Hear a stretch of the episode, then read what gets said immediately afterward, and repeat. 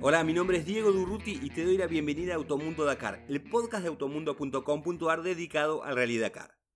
En este podcast vamos a hablar exclusivamente de la carrera más dura del mundo que disputará su edición 2020 en Arabia Saudita después de una década en territorio sudamericano. Vas a tener las últimas noticias, entrevistas, curiosidades, informes, anécdotas y mucho más. Así que si querés estar al tanto de lo que ocurre en el universo dakariano, te recomiendo que ya te suscribas al podcast.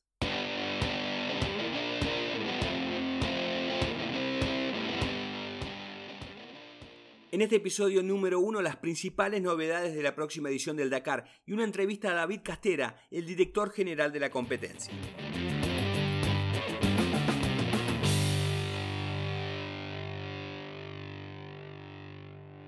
Luego de anunciar que la 42 edición del Dakar se realizará en Arabia Saudita del 5 al 17 de enero de 2020, los organizadores realizaron un Dakar Tour en París, Varsovia y Buenos Aires para brindarles a los competidores detalles de este nuevo capítulo en la historia de la prueba.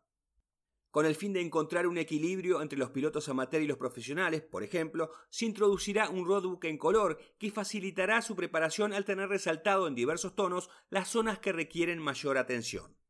Además, en algunas etapas se distribuirá el roadbook justo antes de la salida de la especial a modo de reconocer a aquellos participantes que son verdaderos expertos en la navegación.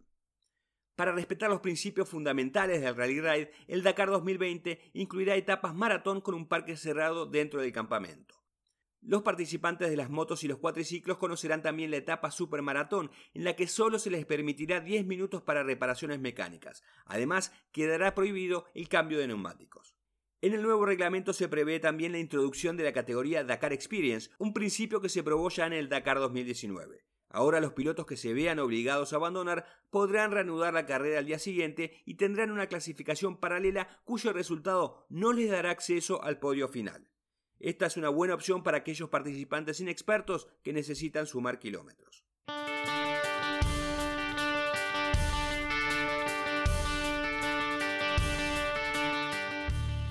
Dato Dakar. El traslado de Dakar a Arabia Saudita supone un cambio en las costumbres adoptadas en la última década por numerosos competidores sudamericanos para los que se han previsto medidas particulares. Sin cambiar el precio de inscripción, los organizadores les garantizan el transporte marítimo de sus vehículos de carrera y de una parte de su material de asistencia.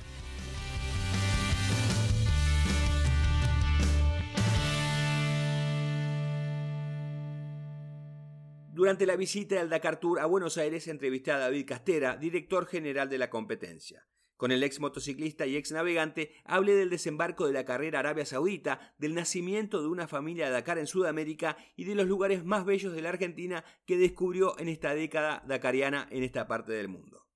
Comienza un capítulo nuevo de la historia del Dakar, me imagino que eh, estás muy feliz que ese capítulo sea de la mano tuya, que volvés a la organización de, de ASU. Sí, feliz y, al mismo tiempo es una, una presión, pero estoy, estoy contento.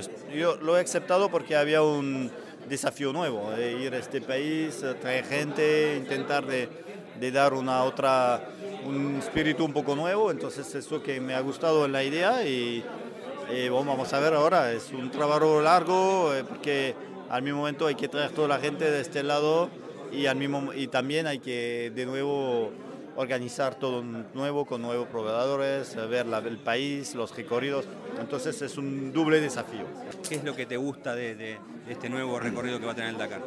Eh, la cosa que me gusta es que es 100% desierto, entonces está enorme, está muy grande el país y la expectativa de hacer recorridos diferentes, grandes, con mucho muy divertido, muy, mm, muy diferente cada día, me, me, me encanta eso, me encanta. Es, yo, yo soy, he dibujado muchos mucho recorridos, pero aquí yo tengo una expectativa más de hacer cosas. Es como un, un, artista que va a hacer su dibujo, que va a buscar su camino y todo. Estoy un poco así, con, mucho éxito de, de, ver lo que, lo que voy a armar y cómo lo vamos a armar y todo.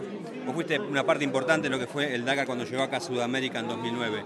¿Qué balance haces hasta donde vos estuviste dentro de la competencia, ¿qué van a hacer de lo que fue esta experiencia del Dakar acá en este nuevo territorio que fue Sudamérica? No, fue, fue increíble porque es verdad que no es un, no es un continente de desierto, entonces sabíamos que será diferente, pero eh, fue 11 años de, cambio, de un cambio fuerte, con paisaje diferente. Hemos subido a más de 4.000, 5.000 metros de altitud. Hemos visto los doble mar, la mar Atlántico, el Pacífico. Y hemos hecho cosas increíbles. Me acuerdo de mi, mejor cosa es el, es de Bolivia, cuando lo hemos cruzado, que con los autos, con un tiempo bueno, el día siguiente con la lluvia de las motos, pero cuando yo veo las imágenes, hicimos cosas de increíble, de loco. Pero es verdad que es diferente. Hay gente que se han aburrido más rápido de falta de desierto. Entonces hemos encontrado aquí, pero aquí lo que se hizo es que hemos encontrado una nueva familia. Hemos, hemos, ha nacido una familia completamente diferente, la familia Dakar de, de los de América del Sur. Y si estamos aquí hoy es para intentar resguardar esta familia y traerla a, Arabia Saudita. Pero no, hemos, hemos conocido un éxito grande. Creo que estábamos un poco al fin de la historia y había que salir un poco para estar seguro de poner el deporte más al centro, encontrar de nuevo desierto y con la, también la, la economía actual, eh, todo, la, todo esto ha hecho la, nos ha permitido de tomar una decisión así. ¿Y qué fue la parte que más te gustó de la Argentina? La que más de Argentina yo lo he hecho de vacaciones, lo he hecho de carrera, lo he hecho de todo, la ruta 40 entre Salta y y San Juan. Es la parte que me gusta más de todo. La ruta 40 este la puedo hacer 10 veces, 20 veces más. Me gustaría, pero salir de, de, Salta subir a Cachi, eh, ir a Molinos, eh, Cafayate y seguir hasta San Juan, para mí es un lugar eh, increíble de Argentina. He hecho toda Argentina casi pero es uno de los que me, que me gusta más. O sea, es que no sé si sos consciente de eso, pero gracias al Dakar y parte a tu trabajo, los propios argentinos conocimos cosas muy lindas de la Argentina como Fiambalá y el Liwil, por ejemplo. Sí, la primera vez que vi, yo vi Fiambalá es en 2008 y nadie lo conoció, nadie no, pero poca gente lo y en Argentina también. ¿Dónde encontraste una? un lugar Fiambalá, ¿dónde es? La gente no sabía nada de este lugar, pero oh, lo vamos a encontrar, lo vamos, lo, lo, lo cuando lo hemos visto, ah, está increíble. La primera vez que, yo fui aquí he quedado una semana. Y yo he pasado una semana increíble. Todas las mañanas este lugar grande, desierto, con una luz de loco. me acuerdo de eso como si era ayer. No, no, eh, tenemos mucho, yo tengo muchos recuerdos grande, grande de, de toda la parte argentina.